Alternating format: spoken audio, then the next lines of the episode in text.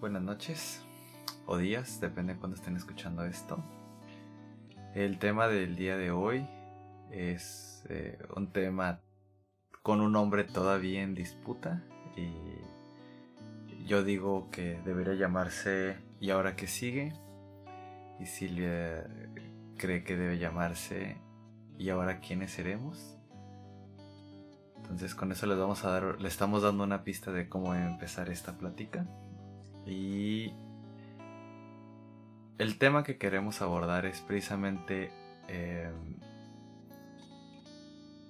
pues básicamente qué pasa una vez que esta relación ya, ya se estableció, ya se consolidó. En nuestro caso ya nos casamos, llevamos casi un mes de casados. Y bueno, ¿qué sigue? Eh, creo que todas las relaciones de pareja tienden a tener eh, ciertas etapas, ¿no? Muy, muy marcadas, que es cuando empiezan a salir o andar quedando, conociéndose.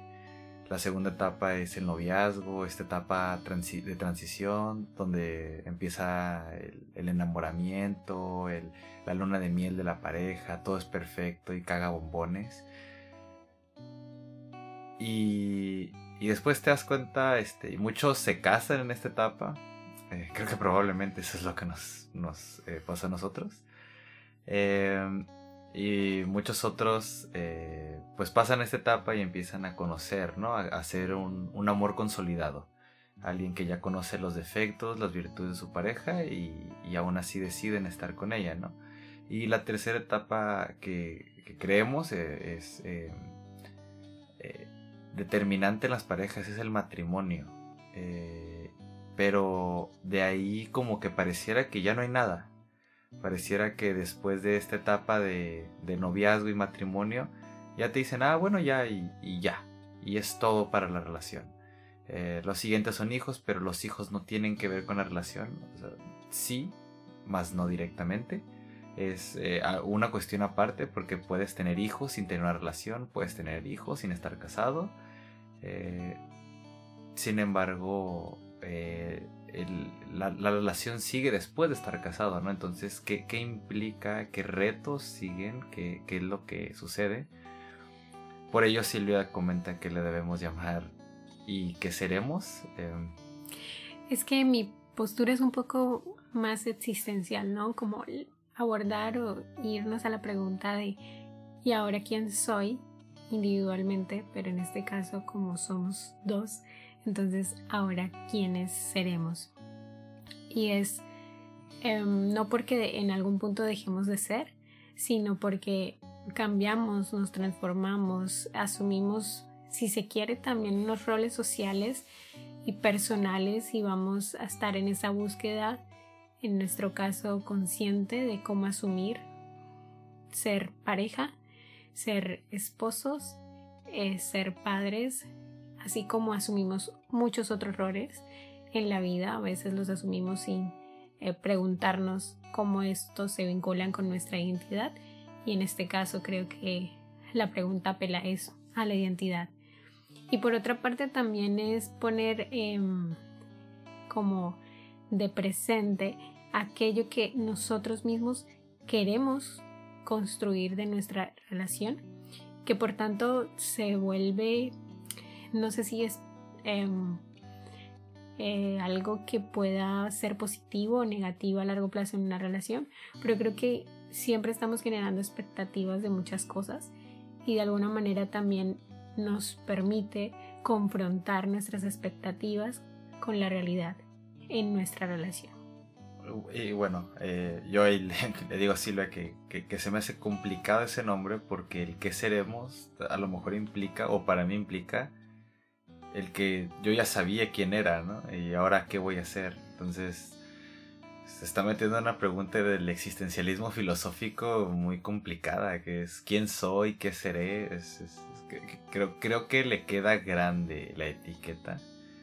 Y y yo lo, yo lo simplifico más aún y qué sigue, ¿no? Porque eh, yo lo veo en esto, ¿no? Son etapas y, digamos que la, la, cúspide, el pináculo de una relación, al parecer está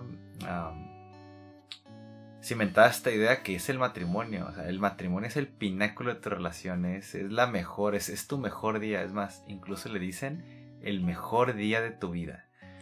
O en el caso de las chicas, el día de tus sueños. Pues de hecho es en el caso de las chicas. De hecho creo que nunca he escuchado que a un hombre le digan es el mejor día de tu vida. De hecho por alguna razón te dicen y suerte. Pero bueno, fuera de las connotaciones negativas. Fuera de los esquemas patriarcales y machistas. exactamente. Eh, creo que el consenso en general es que el matrimonio es el pináculo, ¿no? Pero, pero creo que creo que es como este y, y fueron felices para siempre de las de los cuentos, ¿no? Siempre terminan en se casaron, ¿no? O, o terminan el matrimonio y dices, bueno, ¿y qué sigue? ¿Cuál es ¿Qué, va más allá? O el reencuentro, o el asumir el amor, reconocer el amor por esa persona. Como que tomaste la decisión de amarlo y de ser amado, pero luego qué. Sí, no, pero empezar ya, yo creo que yo creo que cae de peso el hecho de, empezar a, a, ver el compromiso por lo que es. Yo por eso, por eso a mí me gusta el nombre y que sigue, porque es como, sí, eh, muy bonito, en la boda, en la ceremonia, uno hace los votos y... Y dices, bueno, pero ¿cómo voy a lograr eso que prometí? ¿Cómo convertir eso en realidad? ¿Y ahora? Yo que no alcancé a prometer completamente. Ah, este...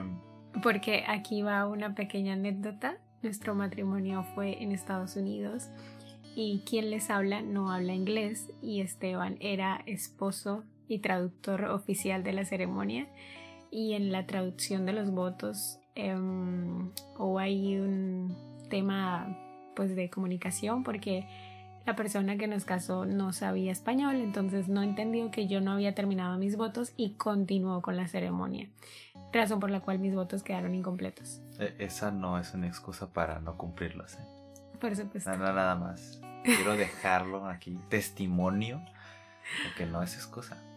Eh, bueno, y, pero al final del día creo que esa es la pregunta, ¿no? ¿Cómo, eh, ¿Cómo cumplir eso que prometes? Y, y, a veces no tanto, o sea, creo que, creo que en la pareja pues obviamente se lo prometes a la pareja, pero también te lo prometes a ti, porque cada persona tiene una visión de cómo se ve en matrimonio, cómo se ve en pareja y cómo se ve a futuro, ¿no? Y también decir como yo no quiero, el, decir yo no quiero este tipo de matrimonio, yo no quiero ser esas parejas que, que ya este, ni se caen bien o ni hacen cosas juntos.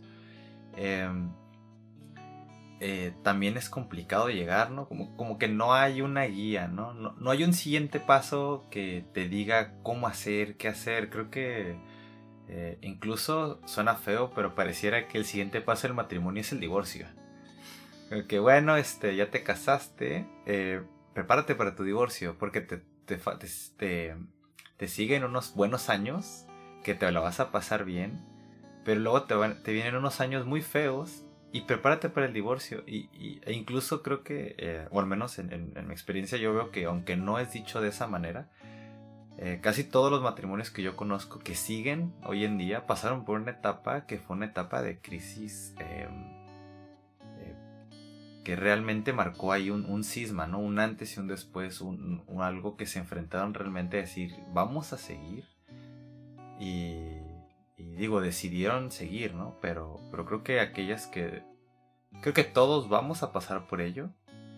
Y no es algo malo, simplemente es algo que tiene que pasar. Em, pero, ¿cómo lo vamos a enfrentar? ¿Cómo le vamos pero a hacer? Pero mira que para mí eso también tiene algo de bonito o es muy bello porque el hecho de que no haya un paso a paso nos permite ir viviéndolo y construyéndolos a nuestra medida. Esos pasos, esas distancias que queremos recorrer a nuestra medida, no, no seguir otras. Pero, mira, por ejemplo, el matrimonio es algo que todos te dicen cómo es. Y siempre de, resaltan esta parte problemática y conflictiva en el que... No, no, no, pero me refiero a, aunque todos sabemos cómo es un matrimonio, hemos visto miles en películas, hemos, hemos asistido incluso a algunos, cada matrimonio, cada boda es diferente. Cada uno es diferente, tiene sus particularidades, tiene la esencia propia de la pareja. Entonces, no quiere decir que el que te digan eh, que hay una boda, quiere decir que es igual a la anterior. Todas tienen sus particularidades. Entonces creo que a veces el hecho de que a lo mejor eh, que existan estos pasos o estas guías eh, podría ser algo que nos ayuda, no, nos ayuda, nos ayudará a lo mejor socialmente. Y también yo creo algo. Probablemente no hay un más allá del matrimonio, no hay un siguiente paso, porque la, sociedad en la que vivimos lleva relativamente poco tiempo viviendo tanto. Entonces, si, si vemos el, promedio de vida de las personas en, hace 100 años, 1920, vivían hasta los entre 35 y 40 años. Entonces, pues el matrimonio, que se casaban en realidad como los 20, pues ya era de aquí, hijos y me muero. Y se acabó. Pero ahora los, los 40 años es la mitad de tu vida. Entonces hay una prolongación de, de, este, de la vida y también de la vida en pareja que, que crean nuevos retos. Y, esos retos son, son, son, retos que, de los que no se han hablado y aunque la generación probablemente de nuestros padres, incluso de nuestros abuelos hoy en día, ya tengan esas edades, son problemas que en realidad no se habían planteado antes. Es, ok, eh, bueno, por ejemplo, en, el caso eh, tuyo y mío, eh, tú tenías pues, casi 26 años, bueno, 26 años recién cumplidos cuando nos casamos, y yo 28 realmente ya casi 29 Em, pero si nos morimos a los 75, 80, que es más o menos el promedio de vida, vamos a pasar más tiempo nosotros juntos de lo que vamos a pasar, eh, de lo que pasamos con nuestros padres o de lo que vamos a pasar con cualquier otra persona. ¿Cómo te preparas para eso? ¿cómo, ¿Cómo dimensionas eso en tiempo? Eh, digo, por nuestras edades son dos terceras partes de nuestras vidas, vamos a estar juntos eso también es, es cómo lo dimensionas. Y otra de las cosas que podemos comentar en este asunto que se me acaban de mm, ocurrir es que si llega a haber alguna guía en nosotros, incluso eh, se habla de eso, es nuestros modelos familiares, nuestros padres, cómo llevaron sus relaciones, nuestros abuelos, cómo llevaron sus relaciones, nuestros cuidadores en general, y amigos y familiares cercanos. Estas personas van a ser nuestros ejemplos y modelos de relación. Y wow, porque seguir pasos de todos estos modelos sin cuestionarlos también puede ser muy peligroso en la medida en que puedes seguir repitiendo patrones de em, donde se lastiman todos los participantes, no solo la pareja, sino la familia y las demás generaciones. Bueno, el, tema de los patrones y nuestros modelos, em, pues siempre es creo que complicado de hablar, ¿no? Porque al final de cuentas, eh, aunque por mucho que lo rechacemos, eh, somos eso, somos eso. Entonces, em, cuando empieza a construir con una persona con una diferente historia, diferente contexto, diferente todo, entonces tienes que empezar a ver, eh, eh, empezar a crear eh, diferentes modos y educación, tradiciones, todo. Entonces creo que em, algo, algo padre, algo bonito de, del matrimonio, de la relación en pareja, ya sea este el tipo de, relación que ustedes deseen tener, es que es volver a construir. Eh, y Silvia y yo nos hemos dado cuenta de eso. Ahorita eh, lo comentamos mucho en terapia de pareja. Eh, que cuando empezamos a ver estas cosas que no nos gusta del uno, de, uno mismo o del otro, o de uno mismo en pareja, también lo empezamos a ver en perspectiva del bebé que viene en camino y decir, esto es lo que, esto soy yo. Y esto que soy yo, quiero que eh, mi hijo o hija lo padezca igual que yo. Quiero que sienta lo mismo que yo siento cada vez que alguien me dice algo bonito. Quiero que cada que eh, mi hijo o mi hija tengan la misma eh, percepción de su cuerpo que tengo yo, la misma percepción de, su persona, de su autoestima. Quieres que, por ejemplo, en mi caso, me es muy difícil expresarme verbalmente, decirle a alguien lo que siento por esa persona, me, es muy complicado. Em, y, no me gustaría que, que, mi hijo tuviera ese problema. Eh, porque yo sé que es una barrera que yo tengo interna, ¿no? Este, este machismo interiorizado que, que tiende a reprimir y, por mucho que lo he trabajado, me sigue costando. no, no es algo que sale natural. Cuando sale es un esfuerzo. Digo, me gustaría que eh, él pudiera salir y decirlo y, no sentirse apenado o avergonzado o lo que sea por, decirlo. Entonces, el, esta construcción de, de tu nueva familia sea cual sea tu construcción de familia, eh, tiene esta nueva oportunidad de la reeducación, de volver a agarrar y decir quién soy y esto que, soy me gusta, pero esto que soy no.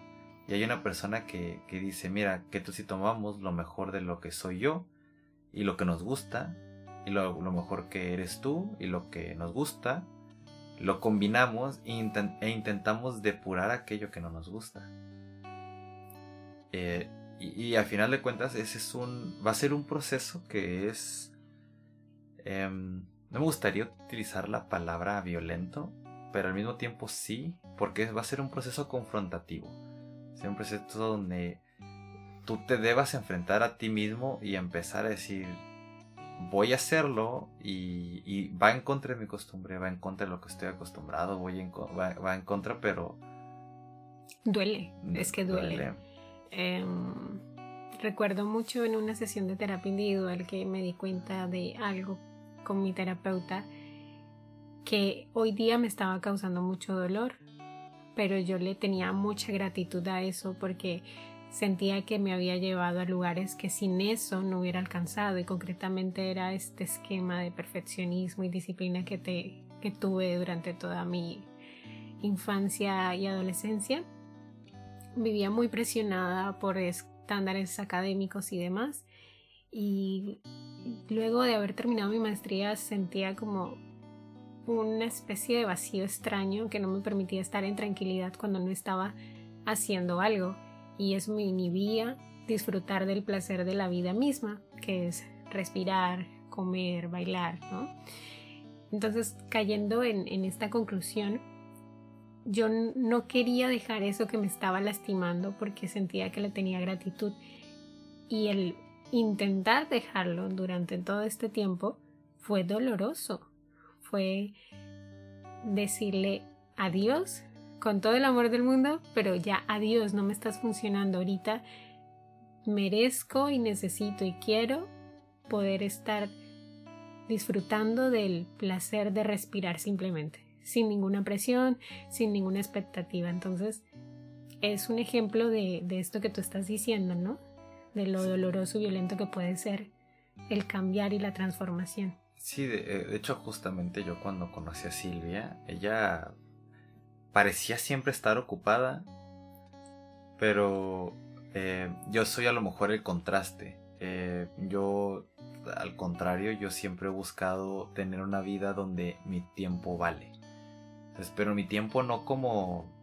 Porque, bueno, yo veo eso últimamente mucho en, las personas, que siempre están ocupadas, pero nunca claramente en qué. Siempre están trabajando, tienen un pendiente, algo están haciendo, pero cuando les preguntas como, oye, ¿has visto a... ¿Has hablado con tu mamá o con tu papá o con tu mejor amigo? No, hace semanas que no los veo. Y te quedas como, entonces, ¿en qué estás ocupado? ¿Qué es tan? ¿Qué es más importante que tu familia o tú mismo les preguntas, ¿has descansado? No, ando bien cansado, eh, llevo semanas sin dormir bien. Y, yo me pregunto, ¿no? a mí me surge la pregunta de decir, ¿qué es tan importante que te descuidas a ti, cuidas tus relaciones más íntimas, descuidas todo por, por algo? Como por, no sé si es ese, ese afán de estar ocupado o de sentir que al estar ocupado eres exitoso porque al parecer en el, en el mundo moderno el, no hacer nada o el estar descansando es mal visto. Entonces yo recuerdo haber encontraba a Silvia en esta situación de como que siempre estaba como estresada por hacer algo yo.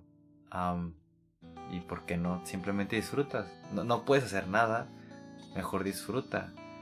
Y, y después de, de algún tiempo de, de, estar juntos, pasear juntos y... y comer y engordar. Eh, comer y engordar. Eh, cuando regresamos a, a, su casa con su familia, Silvia hizo planes como de que para ver a una persona y otra persona y otra persona, yo, mira, no los puedes ver a todos.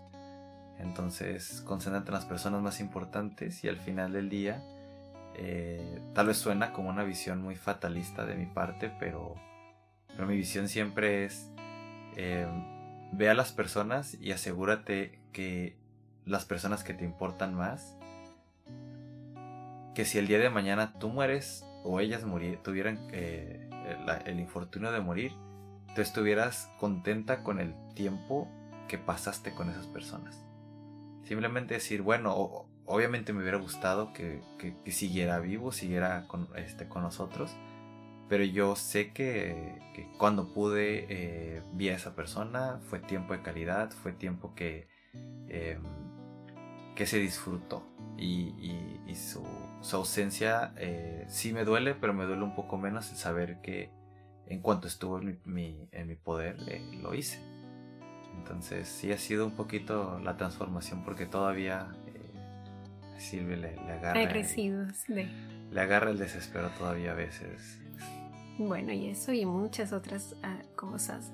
Y en general em, comparto mucho esto de que es doloroso pero necesario. Y, y, hay una metáfora muy utilizada incluso en redes que es la transformación de la oruga mariposa, ¿no? Que es dejar su capa exterior y que em, de, ha de dolerle mucho, pero que si no lo hace no llega a ser una bella mariposa. Entonces, pues creo que hay que permitirnos ser esas orugas y romper nuestra piel para ser maripositas.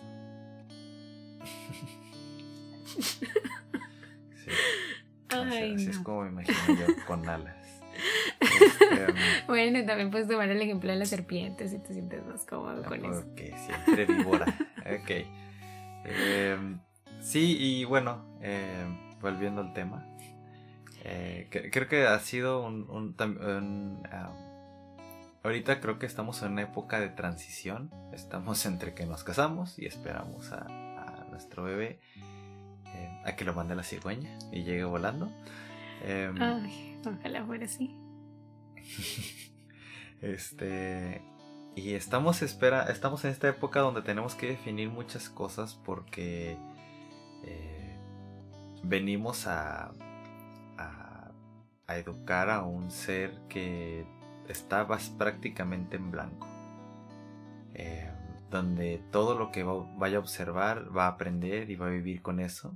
Entonces, eh, hay muchas cosas de, de lo que nosotros somos y vivimos que nos gustaría que experimentara pero hay otras tantas que no. Y, y nos gustaría ser las personas preparadas para poner esos límites, no solo por, por el bebé, sino por nosotros. Y como lo comentaba, esta, educa esta oportunidad de reeducarnos a través de educar a alguien más. Esta oportunidad de ver que muchas de las cosas que hacemos nos hacen daño y no queremos que le hagan daño desde la alimentación, el cómo, cómo le hablamos a los demás, incluso cómo te hablas a ti, a ti mismo, eh, cómo, cómo, te, cómo te tratas, cómo te percibes, cómo te, muestras hacia el mundo, es algo que aunque tú no lo creas, eh, el bebé lo va a ver. Y, digo, en este caso eh, tenemos un, tercero que, nos, nos va a observar y va a aprender de nosotros. Nos va a permitir la ventaja de hacerlo evidente. Exactamente, pero yo digo que... Qué interesante sería que lo pudiéramos notar antes que hubiera un tercero. Y también que, feo este, no notarlo habiendo un tercero. Eh, a mí me preocupa mucho, por ejemplo, cuando veo niños con obesidad, que, para nuestros escuchas colombianos, yo sé que les suena un poquito raro, pero eh, aquí donde estamos, en la frontera de Estados Unidos con México, eh, bueno, Estados Unidos y México son los países con más alto nivel de obesidad y en especial obesidad infantil. Entonces ves a muchos niños obesos. De verdad que obesos. Eh, entonces sí te preocupa porque dices, está iniciando su vida con problemas de diabetes, problemas de azúcar, problemas cardiovasculares y definitivamente es algo que, yo creo que que en el fondo los padres de esos, de esos niños tampoco lo quieren. No saben cómo cambiarlo, pero no, dudo mucho que, ellos lo quieran. Entonces... pero siguen en ese esquema de conductas que los lleva a esas situaciones. claro, y hay muchas ah, eh, condicionantes que los tienen ahí Puede ser que simplemente no tienen el tiempo eh, de, preparar comidas, no tienen la, educación realmente, porque pues todos sabemos que la, comida chatarra es más, eh, más barata y tiene mayor aporte calórico. Entonces hay muchas cosas ahí que, que definitivamente vivimos en un sistema en el que hacer las cosas, digamos, correctas eh, buscar la salud mental es una cuestión de un privilegio. Poderse alimentar bien es una cuestión de un privilegio. Poderse cuidar, poder ir al gimnasio. La gente que va al gimnasio eh, no se da cuenta de que eso es un privilegio. Porque hay mucha gente que no le alcanza, no puede, no tiene el tiempo siquiera. Porque tiene trabajos este, que los explotan. Entonces, eh, sí, cuando, definitivamente, cuando viene un, un este, un tercero empiezas a poner las cosas en perspectivas. Por ejemplo, eh, no, sé, creo que no es el caso de Silvia, pero en mi caso eh, yo me volví una persona mucho más limpia a partir de que empecé a tener gatos. y es una historia curiosa porque yo soy alérgico a los gatos, a mí los gatos me sacan ronchas en la piel. Entonces, pero yo adopté a mi primer gato y me enamoré completamente de él y yo dije, yo prefiero ronchas a no tener el de mi gato. Entonces yo lo que tenía que hacer era barrer eh, diario, aspirar dos veces a la semana toda la casa, incluidos los muebles, la, eh, mi cama, lavar las cobijas hasta dos veces a la semana para que todos los pelos se fueran y no me diera alergia. Eventualmente fueron casi dos años así, hasta que mi para parecer me resistente al, cabello de gato. Igual si, si empieza a ver mucho otra vez, me vuelve a salir roncha. Pero... Pero el día de hoy conservé los hábitos y conservé a los gatitos. Entonces, eh, digo, es un, pequeño ejemplo, ¿no? De, cómo a veces eh, llegan los factores externos y, cuando uno eh, tiene la, voluntad del cambio, pues lo hace. Y, en este caso hay dos factores de voluntad del cambio, ¿no? La primera es este mi pareja y la segunda va a ser nuestro hijo.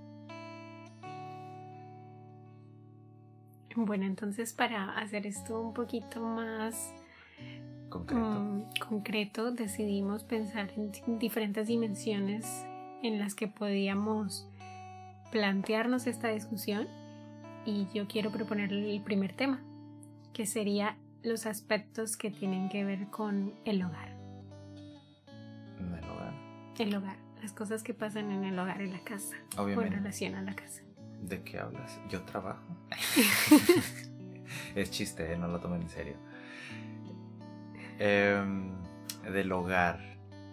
Pues, em, de hecho creo que yo he compartido esta opinión contigo y en mi perspectiva personal el hogar no debería ser ni siquiera un tema de discusión en el aspecto de, pues todos los que habitan ese hogar deben de, en igual medida, hacerse cargo de ese hogar.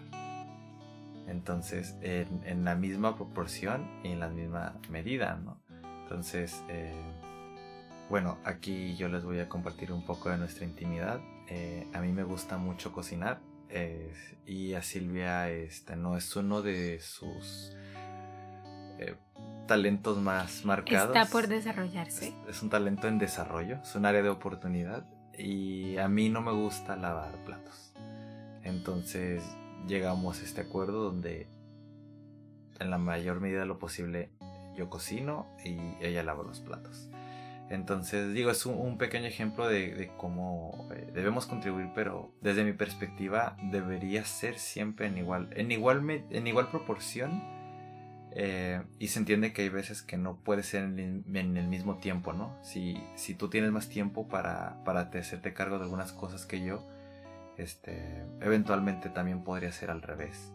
O incluso algunas tareas, por ejemplo, es, eh, que cuando a veces hacemos jardinería, y yo usualmente hago los trabajos que son un poquito más pesados. Y, y tú me apoyas con otro tipo de trabajos. Ahí mismo en la jardinería, pero yo creo que es en, una proporción. digo, para mí así es el tema, ¿no? Había otras personas que dirán... Y creo que está bonito poder hacer así a partir de afinidades. Digo, no es mi, no es mi mayor em, gusto lavar platos, pero creo que es una concesión que se hace. Pero em, esto de la lógica de pensar en afinidades y desafinidades nos ha funcionado muy bien porque nos permite relacionarnos con las actividades a partir de una relación afectiva. Como esto me agrada, entonces lo hago y lo puedo hacer con más gusto y mantenerlo y hacerlo con amor por, por las personas con las que habito y también por em, la conciencia de lo que implica y la importancia que es comer o estar limpios en casa, ordenados en casa, etc. A mí me parece muy interesante dentro de lo que es esta categoría del hogar pensar el espacio, ya lo hemos hablado antes y me gustaría compartirlo acá en el podcast, que es esta idea de habitar el espacio y tener la oportunidad de crear un espacio. Mm, también esto va como a muchas cosas antropológicas, pero Hoy día vivimos como, al menos nuestro estilo de vida es una vida más sedentaria. Nos asentamos en un lugar, no sé si sedentaria sea la palabra. Ok, nos asentamos en un lugar, lo definimos nuestros límites y en esos límites creamos lo que somos, lo que queremos ser. Desde los... Mm, las cosas que hay, desde las estructuras físicas, mm, nos creamos límites y aperturas. Esa posibilidad me parece bellísima.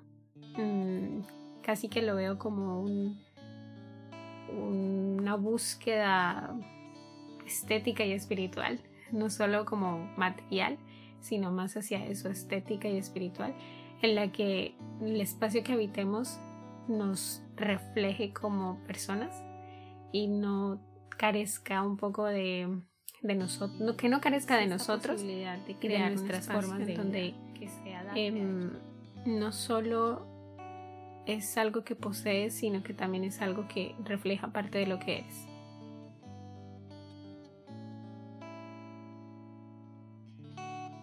Otro de los temas que, que creemos es eh, importante hablarlo en pareja es la economía. Em, creo que eh, bueno, históricamente las finanzas tienden a ser eh, manejadas por los hombres o en algunas parejas sé que funciona de, que lo administra, pues el que es la persona que es mejor administrada. Eh, ya sea si el hombre gana el dinero o la mujer gana el dinero o los dos ganan dinero, eh, aquella persona que es mejor administrada organiza los, los gastos y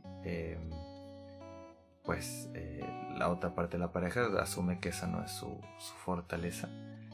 Pero creo que eh, llegar a acuerdos en la cuestión económica como pareja es una cuestión bastante importante porque pues querramos que no vivimos en una sociedad que gira alrededor del dinero y lo requerimos para todo. Entonces, em, y la segunda es que Tristemente, el dinero eh,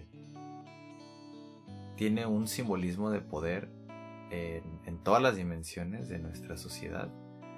Entonces, eh, el, hecho de, de, hablar de finanzas también es, eh, creo que disolver estas barreras de poder que puedan existir en la relación de pareja. Porque, de hecho, bueno, no sé, no sé en otros lados, pero al menos en México existe algo eh, que se llama eh, violencia familiar con el espectro de violencia económica. La violencia económica es precisamente eso, cuando una de las dos partes de una pareja, matrimonio, un concubinato o una este, unión libre, establece una situación de poder y de violencia que se ejerce desde lo económico y, va hacia lo psicológico, decir, pues no te doy dinero para la despensa o para tus cosas, para ropa, para necesidades y al mismo tiempo no le permiten trabajar eh, porque pues eh, lamentablemente en muchas eh, parejas donde hay mucho machismo aún la mujer no la dejan trabajar se debe al hogar pero tampoco le dan dinero suficiente para para subsistir. También lo vemos cuando por ejemplo hay, el pago de pensiones a parejas que se separan y quedan con los hijos como hay muchos casos donde el dinero juega una un esquema de poder muy importante donde em, eh, si, la, si la esposa tiene un novio nuevo, una pareja nueva, el ex esposo le deja de dar dinero como un reclamo de poder de, decir sigue siendo mía, eh, como es un, un, estilo de propiedad. Entonces, eh, yo creo que hablar de las finanzas es disolver esto, es decir, somos iguales eh, lo mío es tuyo, lo, lo, tuyo es mío y ahora es nuestro. Y, trabajamos por este, este tercer ente, ¿no? Que se convierte en, la relación. Y aquí me parece muy interesante pensarlo casi como en perspectiva contable, ¿no? Desde lo económico en cómo haces para obtener el dinero, entonces que normalmente es trabajo, y en qué dispones ese dinero. Entonces generalmente son los gastos, los proyectos, las compras, etc. Y que estas encuentren comunicación en las que las partes se sientan cómodas porque no si una de las partes, por ejemplo, tiene que ejecutar una actividad laboral que no le gusta a satisfacción de la relación o de la familia, eventualmente eso va a ser un detonante de pareja. Y lo mismo Em, si los gastos o las eh, em, situaciones de gastos no se priorizan en relación a la pareja, sino en relación a una de las partes, pueden, pueden, pueden empezar estos cuestionamientos de hacia dónde se están dirigiendo este tipo de rubros, por decirlo así. Sí, y bueno, por ejemplo, uno de los retos que hemos tenido acá en nosotros como pareja es no una cuestión, bueno, dos. Una que, bueno, Silvia está en México y aparte está embarazada, entonces actualmente no cuenta con la documentación para trabajar. Y la segunda es que, pues como está embarazada, decidimos que no, no, no trabajara durante su embarazo para que lo pudiera disfrutar, para que pudiera vivir su embarazo tranquila y esto desde la, forma de educación de, Silvia le ha costado mucho trabajo el decir, bueno, y si, si yo decido dejarla, ¿qué va a hacer ella con el bebé? Entonces, y aunque no es algo que, que se vea en la, realidad o, haya sido incluso eh, un problema real, eh, llega ahí la educación, ¿no? La forma, la crianza, los traumas heredados entonces, eh, ha sido una preocupación. Las realidades de otras personas. Otras realidades. Claro. Antepasados. Claro, pero son realidades que no, que no, no te han dejado eh, vivir tu realidad, que es, es, distinta a la de ellos. Y la otra ha sido el tipo de cambio, porque como sabrán, eh, la moneda en Colombia está muy devaluada. Y, y para el infortunio de Silvia, aquí en Tijuana usamos dos monedas, que es el peso mexicano y el dólar americano.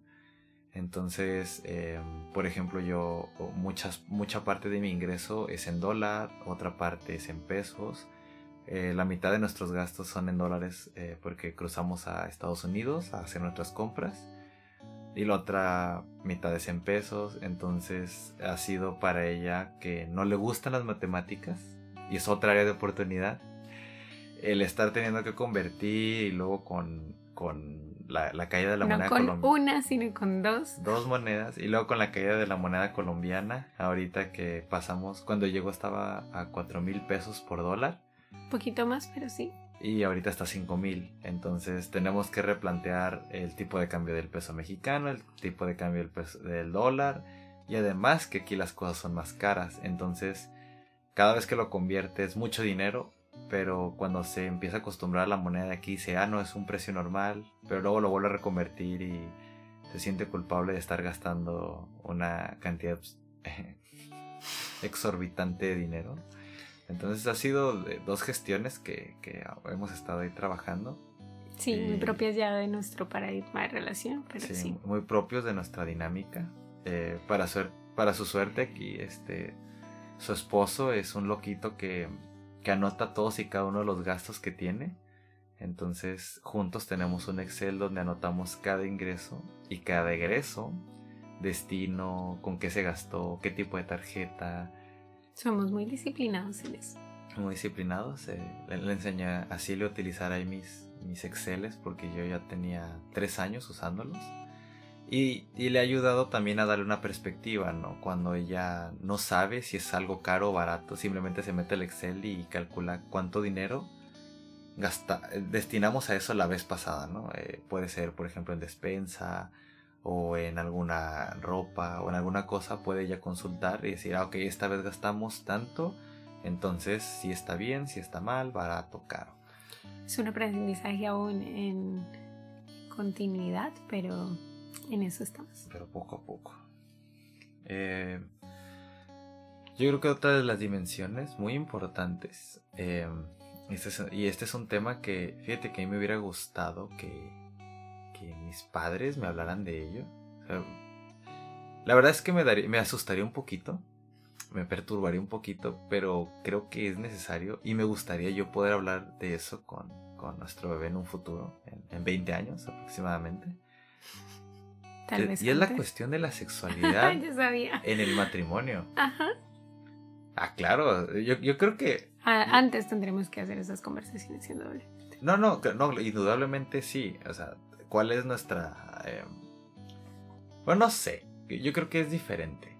Porque una cosa es. Eh, eh, cómo ves la sexualidad como pareja de novios y, volvemos, ¿no? ¿Cómo ves la sexualidad como pareja a largo plazo, pero largo plazo real?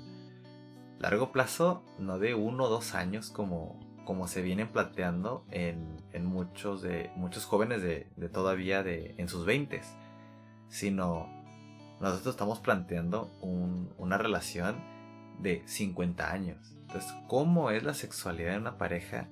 Que lleva 10, 20, 30 años. Y, por eso digo que a lo mejor es un tema que a mí me gustaría que, mis papás lo hablaran conmigo. Y yo, estoy seguro que si se los pregunto me dicen. Por eso digo que me da un poquito de miedo, así como de...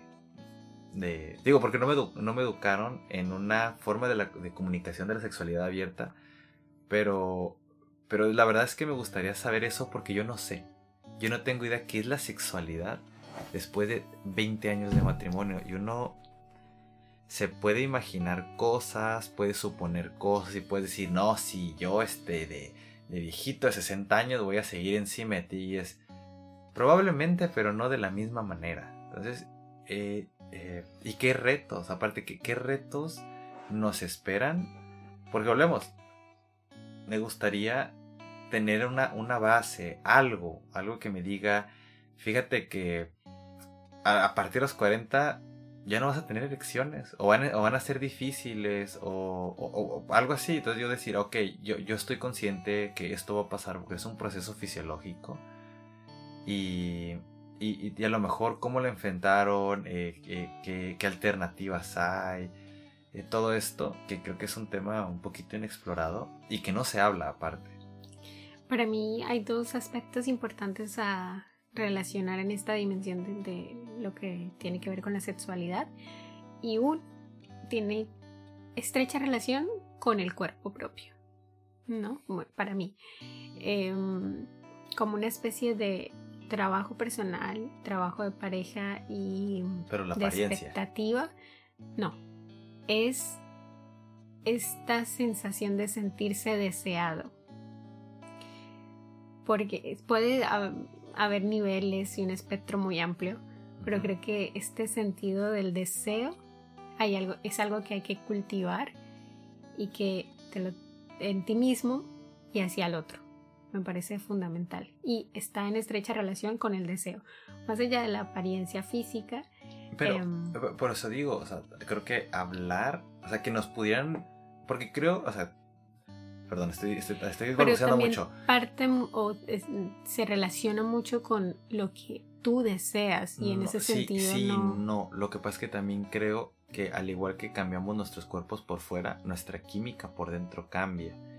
Entonces, creo que no, no es lo mismo la forma de sentir deseo a los 30, a los 40, a los 50 creo que se va transformando, igual que no sentías... Que además es diferente en hombres y mujeres. Que, sí, exactamente.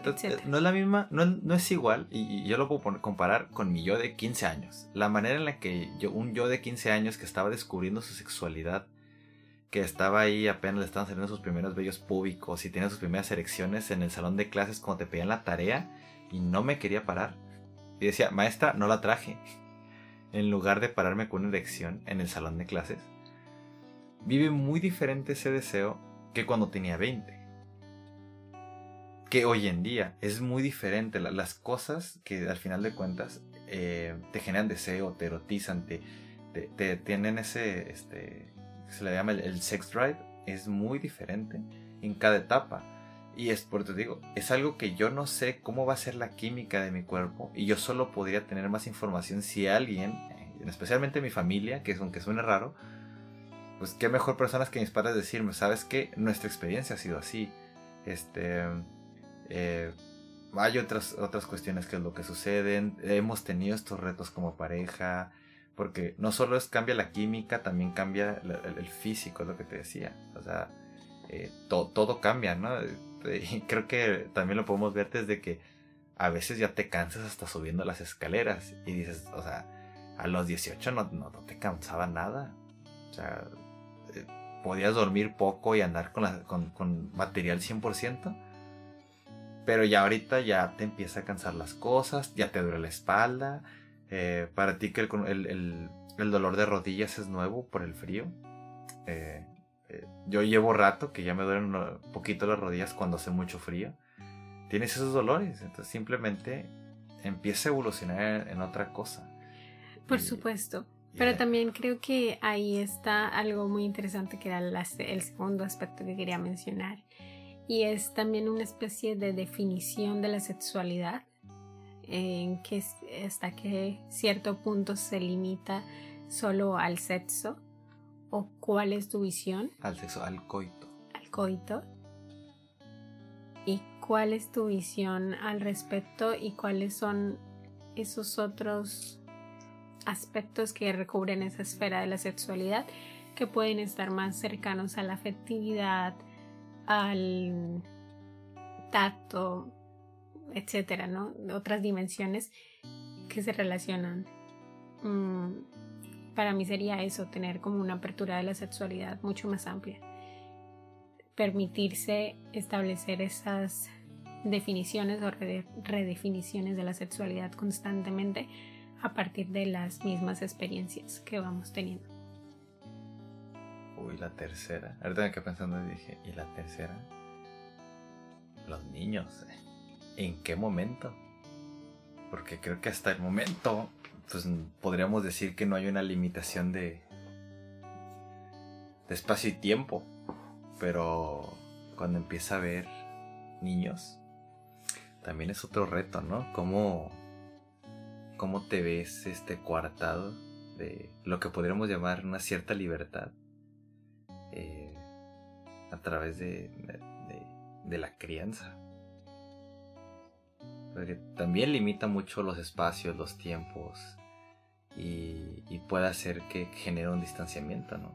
O sea, a pesar de que tengamos entendidos todos estos conceptos y saber lo que está pasando, hay factores externos, eh, la cuestión del, del trabajo, eh, la cuestión de simplemente el existir, el tener que hacer los, los temas anteriores, ¿no?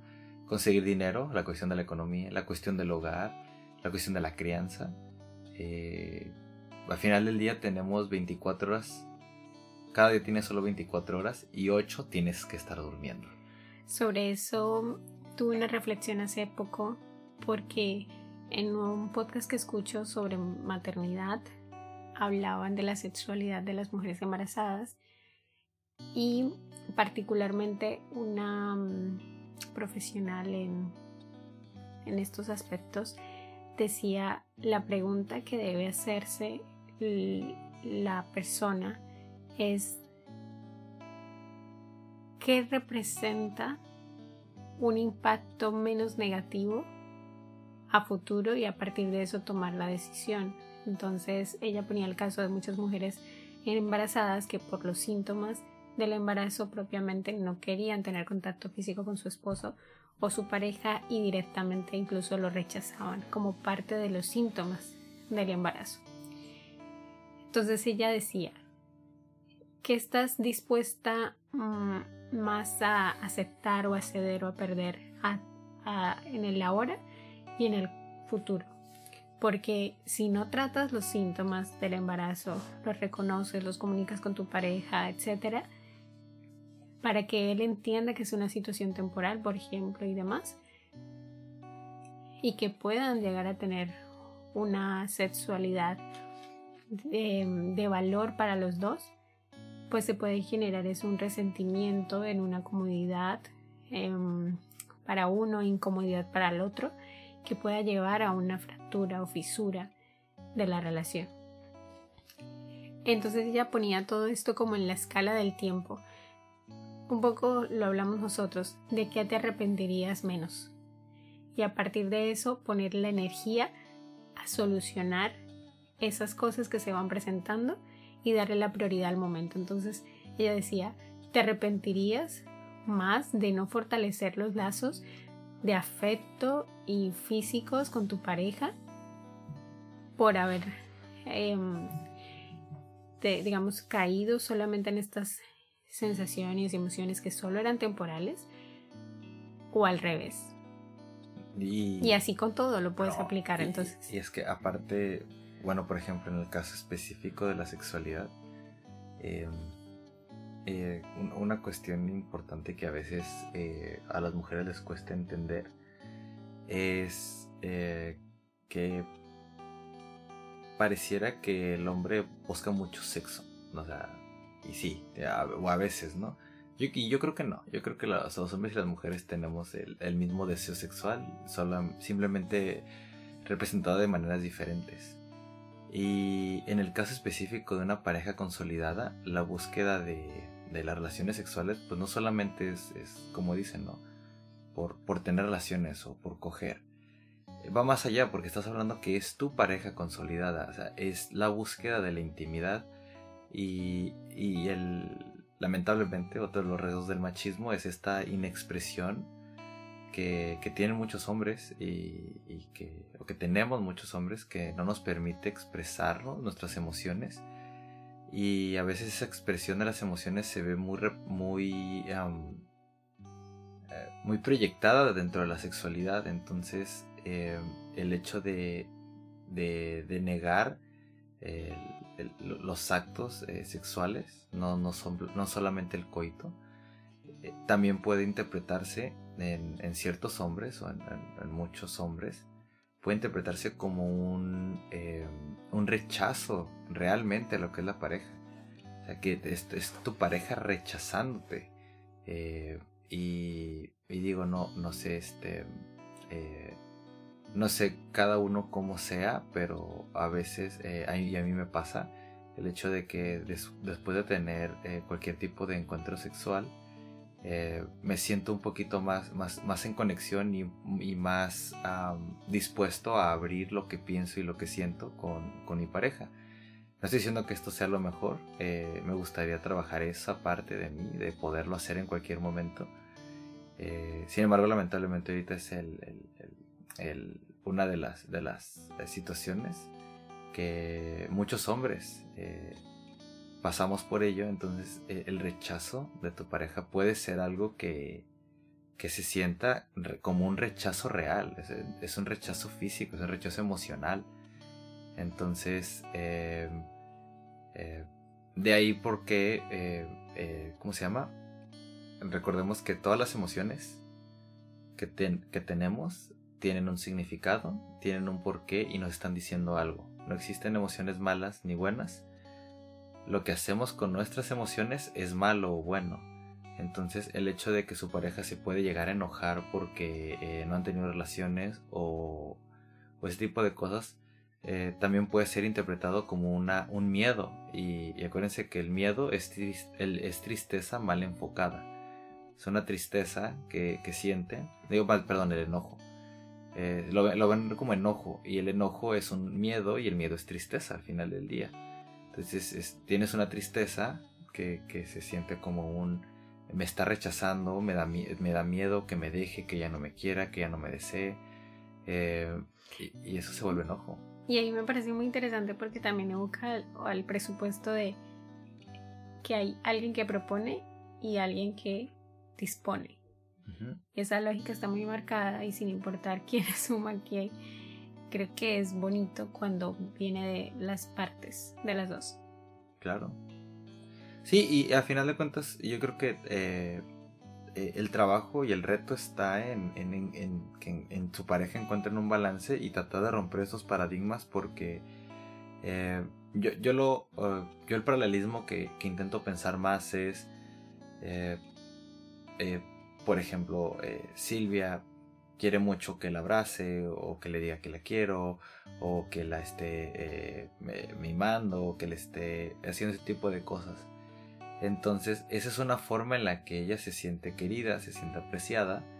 Em, y, y. ¿Cómo se llama? Y. yo sé que suena raro, pero.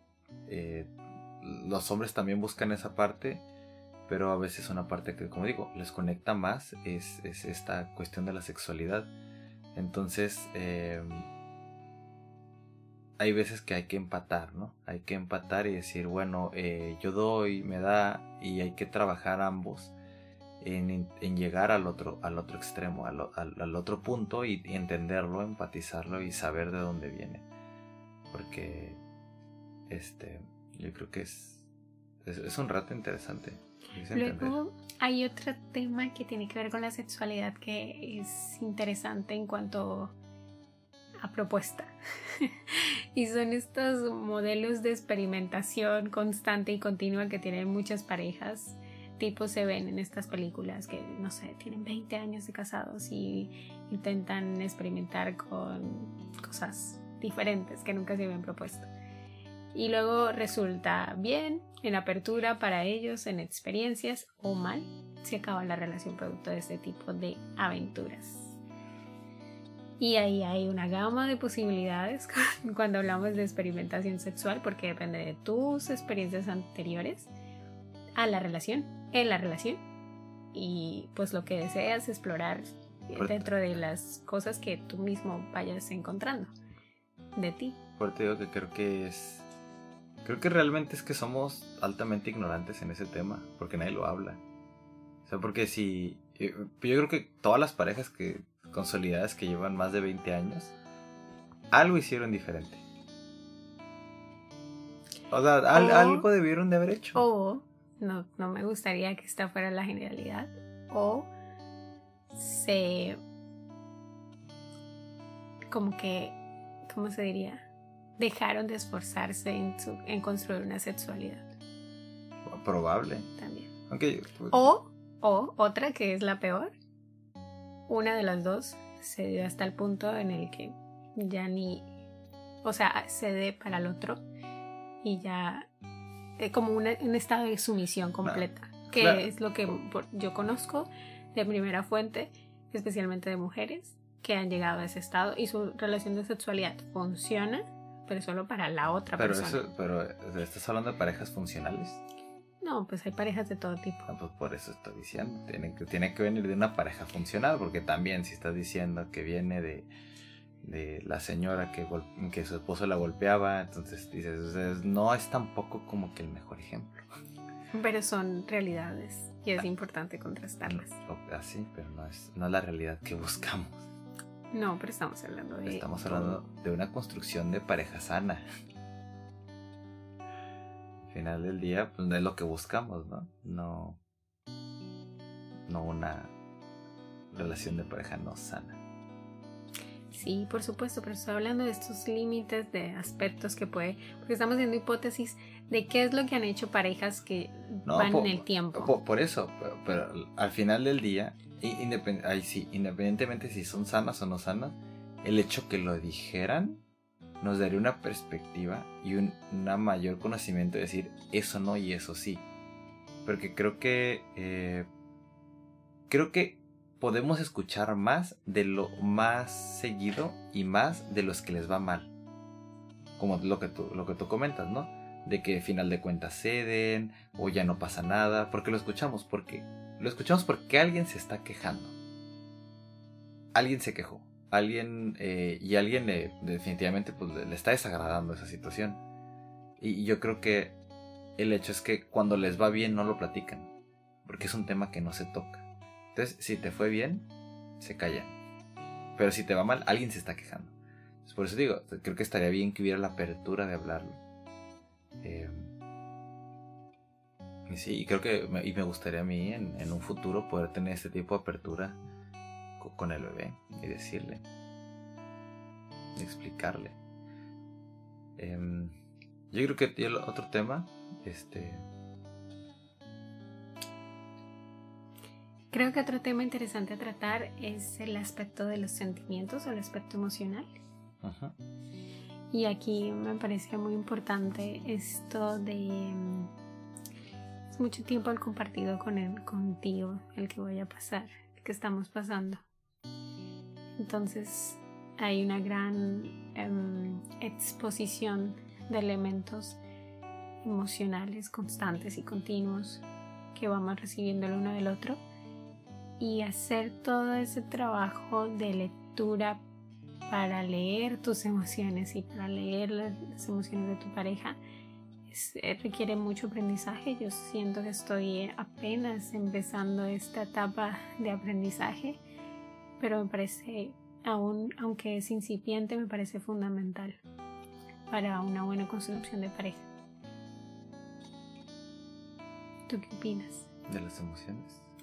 Sí, todo este espectro que va de las emociones y sentimientos. ¿Cómo expresamos las emociones? ¿O cómo experimenta la otra persona? Tú, por ejemplo, ese trabajo personal de conocer cuando tú estás enojado, triste, feliz, alegre y por qué no. Parece algo sencillo, pero te manda eh, un nivel de autoconocimiento muy grande y no todos hemos tenido esa educación y ese acercamiento. Entonces es, es algo que me parece importante como tener ahí en perspectiva. Y así como se debe hacer o se hace para sí mismo, en pareja, pues es igual de importante aprender a reconocerlo en el otro. Ya. En, este tema a mí me resulta especialmente difícil. Ese tema en específico me resulta especialmente difícil. Este, ahí eh, apertura al diálogo número B. Em, una eh, característica eh, que no les hemos platicado y que yo no tiendo a, comentarlo muy seguido es que yo tengo un diagnóstico de autismo. Em, es autismo tipo 1, que en realidad es, digo, según el DSM5, que es el manual de los trastornos de psicología más actualizado. Y es básicamente un tipo de autismo bastante funcional. Eh, sin embargo, hay ciertas cosas que para mí son un reto. Una de ellas precisamente es empatía. Es detectar eh, las emociones de los demás, eh, entenderlas y, sentirlas. Entonces, aunque aunque por toda la plática que están escuchando aquí puedan creer que, para mí es algo sencillo, eh, no lo es. Eh, ha llevado años de, de realmente de análisis. Eh, la forma en la que yo existo en, en, sociedad es encuentro los patrones de las personas lo más rápido posible. Al parecer, digo de manera inconsciente, no crean que así como una serie que seguramente les vendieron en, en alguna de sus plataformas de streaming favorita, yo lo veo y, y, lo hago a propósito. Eh, simplemente es algo que yo, es una herramienta que las personas que sufrimos con este tipo de trastornos eh, desarrollamos para poder vivir en sociedad sin que crean que está siendo insensible, está siendo sangrón, está siendo este, grosero. Entonces, em, identificar sentimientos me cuesta mucho trabajo. Me cuesta trabajo entender por qué alguien eh, se enoja o, se frustra o no entiende a veces cosas que, yo encuentro muy evidentes o como muy sin sentido. Como, pero ¿por qué te enojas? O pero ¿por qué te pones triste? Eh, si no puedes hacer nada, pues, pues para que te, para que te pones triste. Si no puedes hacer nada, pues ni modo. Y si puedes hacer algo, pues lo haces y ya. Entonces a veces mi, mi pensamiento es muy... Eh, se basa mucho en silogismos. Y me cuesta mucho trabajo. Y, y aquí parece chiste, pero es anécdota. Y desde mi perspectiva, Silvia es una persona que es muy sentimental y muy emocional y está este, eh, muy conectada con este área emocional. Y, yo eh, soy esa contraparte donde eh, soy eh, altamente racional y, calculador y todo ese tipo de cuestiones. De hecho, incluso eh, uno de mis mecanismos de defensa, ya localizados, así se llama intelectualización. Y, y entonces, para mí ha sido un reto, o es un reto. Para mí también ha sido un reto porque también hay muchos espectros de las emociones que nunca había conocido o llegado a la profundidad de decir estoy sintiendo eso. Es que llegar a ese punto es casi una revelación poderlo describir. Um, no que, no se quede ahí como en algo que está pasando y que no sabes ni dónde ubicar ni, ni poner. Entonces es y también está muy estandarizado, ¿no? Como que, ¿cómo configuras tú que alguien está triste? Tiene que estar llorando para estar triste y de repente, pues no, puedes estar sonriendo, puedes estar bailando y de fiesta y estar completamente devastado, pero su, su forma de exteriorizar esa emoción es muy diferente al estereotípico que sería llorar o estar encerrado o alienado de personas, de las personas. Entonces también es ir un poquito más allá de, de todas esas estructuras de lo que se supone son las emociones y cómo se expresan para llegar a, al otro, hacer esa empatía. De, de hecho, si, si, les interesa, por ejemplo, este tema, busquen el círculo de las emociones. Ahí búsquenlo en Google y les va a aparecer. Hay un circulito muy bonito como con arco iris. Y, y básicamente eh, te describe todos los tipos de emociones y de verdad son muchísimas, son como 100 formas de describir lo que sientes y a qué emoción principal pertenece, porque hay veces que eh, con la estar triste, podemos estar tristes por muchas cosas y de muchas maneras diferentes. podemos no solo estar tristes, podemos estar decepcionados, podemos estar melancólicos, podemos eh, estar de muchas, hay muchas maneras de estar triste y si no aprendemos que hay eh, diferentes espectros de, esas emociones, es más difícil nombrarlas y, el, y localizarlas en uno mismo. ¿Por qué me siento triste? Porque estoy decepcionado, porque estoy, este, no sé, extraño a algo. Entonces, em, eso ayuda, la verdad, bastante a que si tú eres capaz de tú identificar tu emoción, también es, es fácil podérsela expresar a la otra persona. Y de hecho eso es algo eh, gracioso en, nuestra relación de pareja porque eh, yo no soy una persona que vive las emociones de una manera muy fuerte. No, no tengo este arranque de emoción eh, no es algo que, me caracterice o, que yo sienta.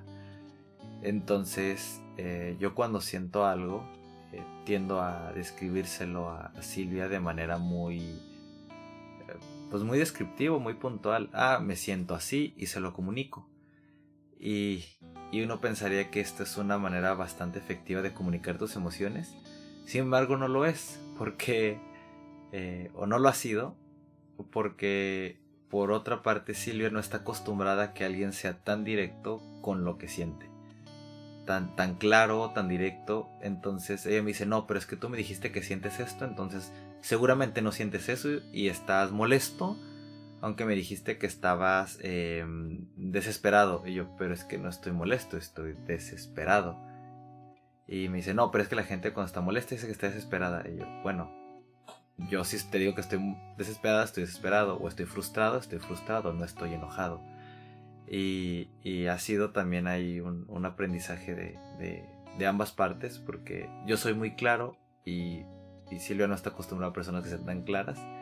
Y eso aún así genera problemas de comunicación.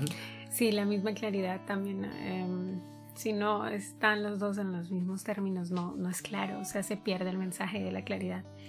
Y luego otro aspecto que tiene que ver con todo esto de las emociones es, bueno, estamos hablando de identificarlas, comunicarlas, luego cómo acompañar esa emoción. Y eso es también otro momento que estamos explorando y descubriendo, porque también es cómo nosotros acompañamos nuestras emociones, ¿no?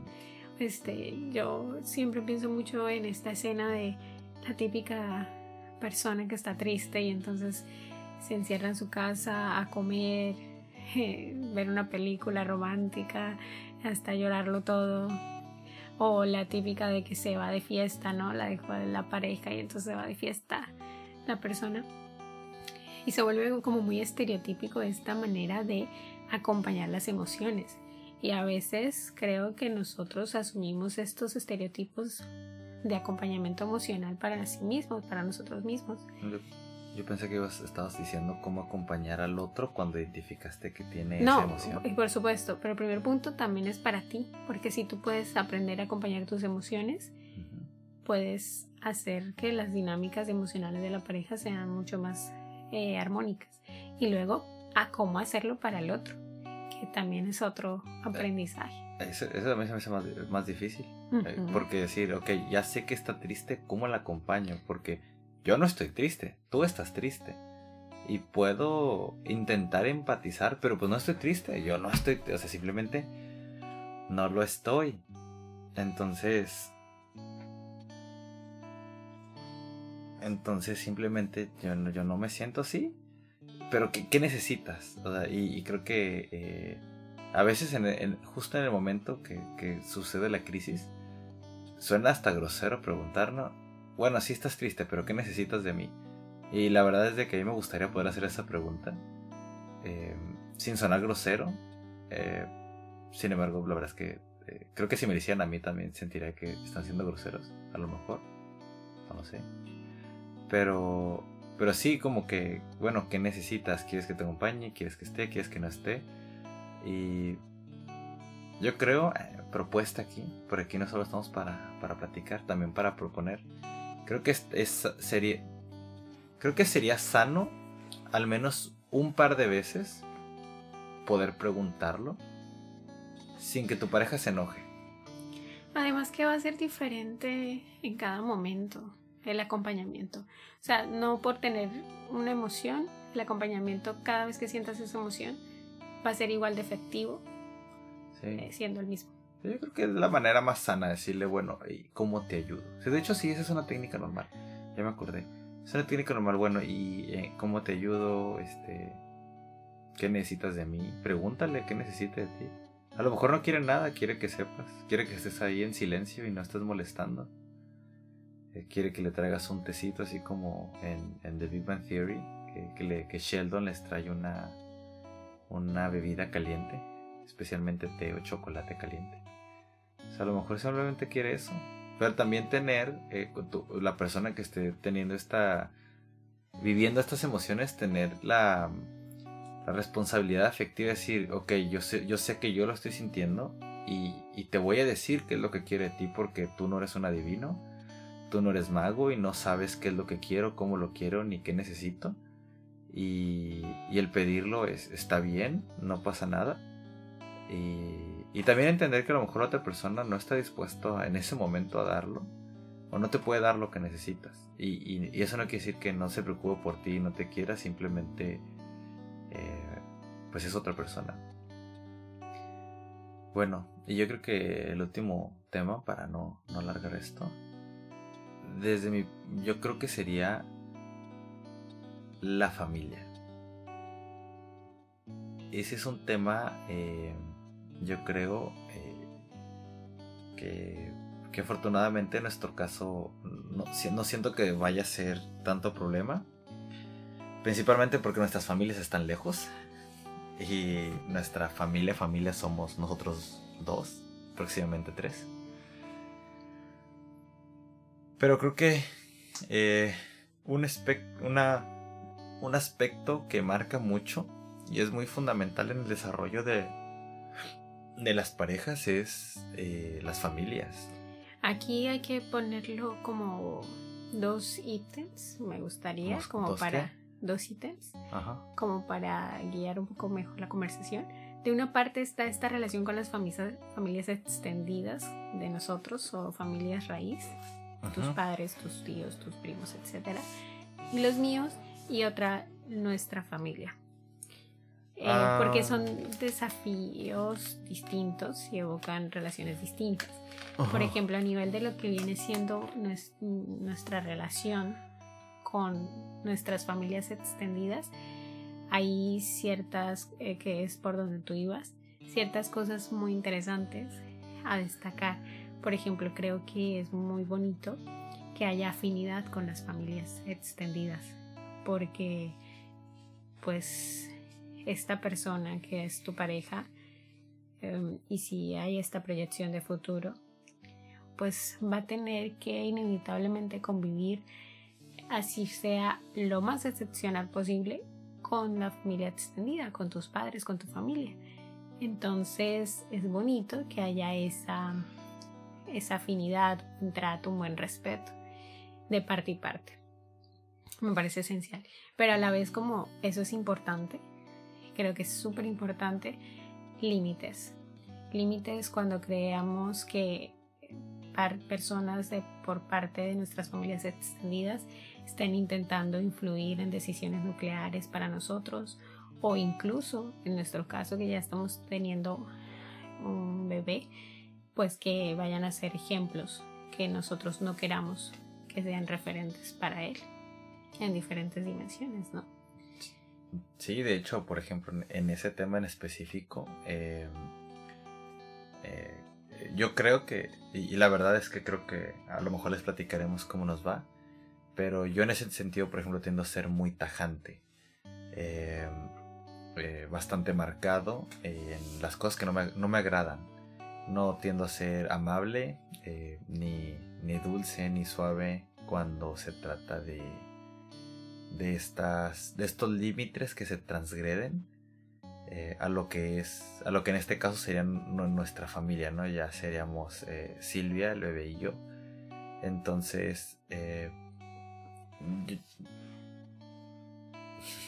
eh, entonces yo creo que yo voy a ser alguien que lo va a decir, lo va a comunicar y en el momento en que este límite se transgreda eh, tiendo a ser muy directo de, poner un alto. Eh, y creo que en ese sentido mi familia está más acostumbrada a, eso de mí. Puede estar un poquito más acostumbrada. Pero probablemente ahí pueda haber un, un, este, un conflicto con la familia de, Silvia. Eh, porque, digo, estamos hablando de otra familia, otra cultura, otro país. Y hay mucha distancia de por medio, entonces em, la convivencia que vamos a tener va a ser realmente eh, esporádica, eh, limitada entonces, eh, probablemente no tengan el tiempo de acostumbrarse a mis formas, ni yo a las de ellos. Y ahí puede que haya más roce que, que, que al revés, porque en ese sentido, pues, siento que Silvia es mucho más tranquila. Pero igual, pues igual mi familia podría llegar a, ser más... Como está más cerca, podría llegar a, a ser más invasiva. Desde ciertos aspectos. La proximidad. La proximidad, así es. Pero al final de cuentas creo que es este... En la cuestión de la familia sí es importante eh, entender que... O yo lo, yo lo veo así, entender que tu familia principal ya no son tus... Eh, eh, ya no son tus padres, son tus hermanos o tus tíos, primos. Ellos ya no son, tu familia es este, este grupo que que vendríamos siendo nosotros tres. Que, veníamos siendo nosotros tres, o, los que sean ustedes, eh, si son dos y un perro, o, ah, dos perros, o 18 gatos. Nosotros seríamos siete. Nosotros somos, eh, contando a los dos perros y a los dos gatos, sí, somos siete. Eh, al final del día, la familia que ustedes eligen y con las que ustedes están es, es, la, es su familia principal y es la familia a la que ustedes le deben eh, dar prioridad y deben respetar por sobre todas las cosas y también eh, buscar que eh, sean respetados.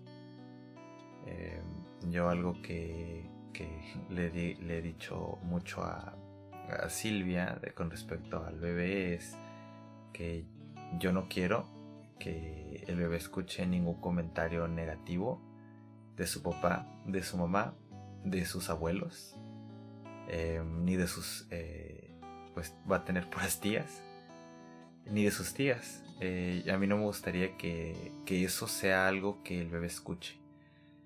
Si el bebé se da cuenta de que no son las mejores personas, que lo haga bajo sus parámetros y bajo su juicio. igual si este cualquier juicio que se vaya a hacer que se lo haga él bajo la educación que le demos, sí, pero que no venga de nosotros ni de la boca de, otros abuelos, otros tíos, otros conocidos. Es algo que a mí me gustaría mucho marcar y no porque quiero que crea que tenga que, que vive en una en un paraíso de la familia más feliz del mundo, simplemente porque creo que que cada una de las figuras de, la, de ambas familias merecen, el, merecen un respeto debido y su lugar debido. Eh, eh, el abuelo es el abuelo, la abuela es la abuela y, la tía es la tía. Este, y en este caso los papás somos los papás y creo que demeritar eh, o, o decir cualquier comentario negativo realmente no nos corresponde. No, no debemos ser nosotros quien, quien le reste este respeto, el valor a, otras personas. Y me gustaría que esto también se extendiera hacia cualquier otro tipo de persona con el que tenga contacto. Al final del día. Eh, pero en especial pues es con las familias. Eh, ese es uno de los temas.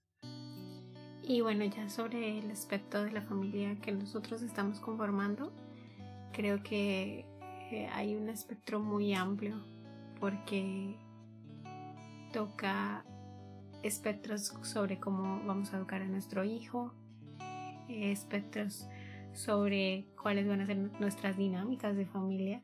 Creo que una de las dinámicas em, que compartiremos mucho será, por ejemplo, viajar juntos, ¿no? Que tiene que ver con las afinidades, que una de las afinidades que tenemos nosotros dos que compartimos y, se van a ir desarrollando mucho a partir de eso, nuestro espectro de familia y está estrechamente relacionado con algo con lo que iniciábamos y era esa posibilidad de crear nuestras propias maneras, nuestras formas de celebrar, por ejemplo, ciertas festividades que no el asumirnos, nosotros no somos personas religiosas, entonces el asumir nuestras propias prácticas dentro de nuestros propios términos.